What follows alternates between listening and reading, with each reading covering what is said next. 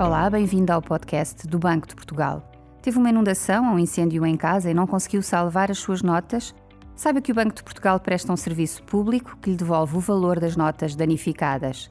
Só tem de se dirigir a uma das tesourarias de atendimento ao público espalhadas por todo o país. Em alternativa, pode enviá-las através de correio registado para a morada do Banco de Portugal, no carregado, e fornecer os seus dados bancários para posterior transferência do valor. As notas danificadas são analisadas obedecendo a critérios rigorosos e, desde que se comprove a sua genuinidade, ser-lhe-á dado o valor correspondente. Mas atenção, que tem de ser possível reconstituir metade da nota de euro.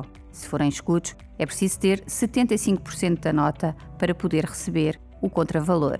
O Banco de Portugal já recebeu notas parcialmente destruídas por incêndios, umidade, ruídas por ratos com bolor, embebidas em vinho, mas a situação mais dramática foi a dos incêndios de 2017. Nessa altura, chegaram ao Banco de Portugal para valorização 4 mil notas apanhadas pelo fogo no valor de 112 mil euros. E quer saber o que acontece às notas que entrega no Banco de Portugal, assim como às que são retiradas de circulação?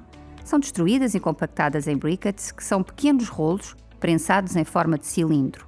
Em seguida, são enviadas para centrais de tratamento e valorização de resíduos para a produção de energia elétrica.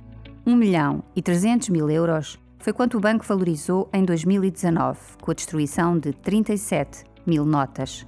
Saiba mais sobre o serviço de valorização de notas e outras funções do Banco de Portugal em bportugal.pt e acompanhe-nos também no Twitter, LinkedIn e Instagram.